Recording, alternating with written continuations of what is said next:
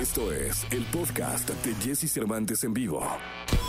Toda la información del mundo del espectáculo con Gil Barrera, con Jesse Cervantes en vivo.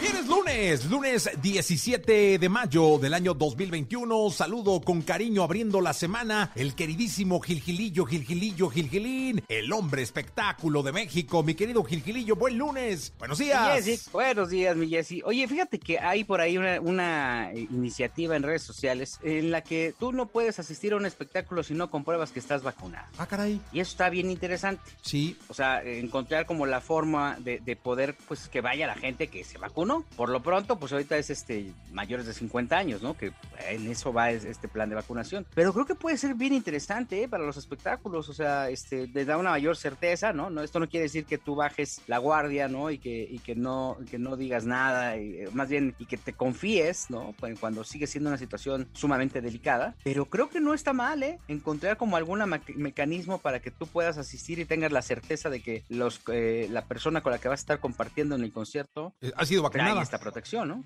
Fíjate que por ahí me platicaron que no sé si iban a crear como un, bueno, no sé si lo vayan a hacer o no, pero me, me habían platicado que iban a crear un como pasaporte de, de, una especie como pasaporte de salud, no sé el nombre exacto, una en cartilla. donde una cartilla, una cosa así, donde iba a ir eh, tu boleto ligado, puede ser a una prueba de COVID o a un a, a tu documento de vacunación con tu que eras tú, pues, o sea, con tu identificación y todo, en, un documento digital, es decir, en un archivo digital que tú dabas de alta, en este caso en Ticketmaster, y ya cuando comprabas tu boleto, subías tu número de, como de pasaporte de cartilla, y automáticamente ya el, software ya detectaba que o estabas vacunado o tenías, acababas de, hacerte el, el, COVID, ¿no? Digo, la prueba de COVID. Sí, yo creo que lo importante es la transparencia, ¿no? Para este proceso va a ser bien importante que todos seamos lo suficientemente honestos eh, y aceptemos nuestras condiciones y estamos están vacunados y no están vacunados. Pasa mucho en las reuniones, me, me ha tocado escuchar casos o, o, que te invitan a una reunión de, oye, ¿ya te vacunaste? No, pues no, pues entonces no te invito, ¿no? O, o reuniones incluso donde hacen pruebas de, de, de, COVID, estas, este,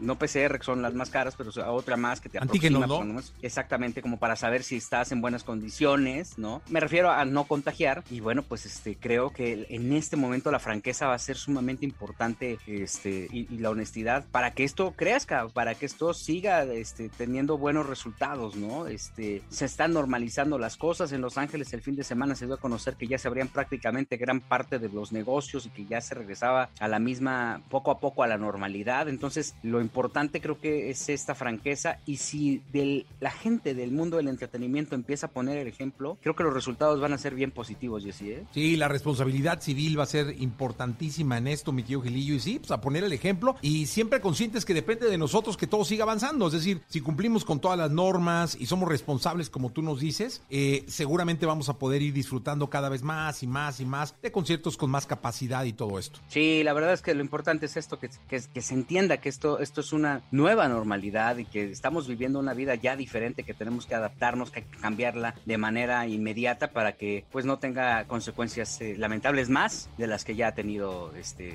esta pandemia. ¿no? Totalmente. Miquel Gilgilillo, te escuchamos en la segunda. Y Jessy, buenos días a todos. Buenos días.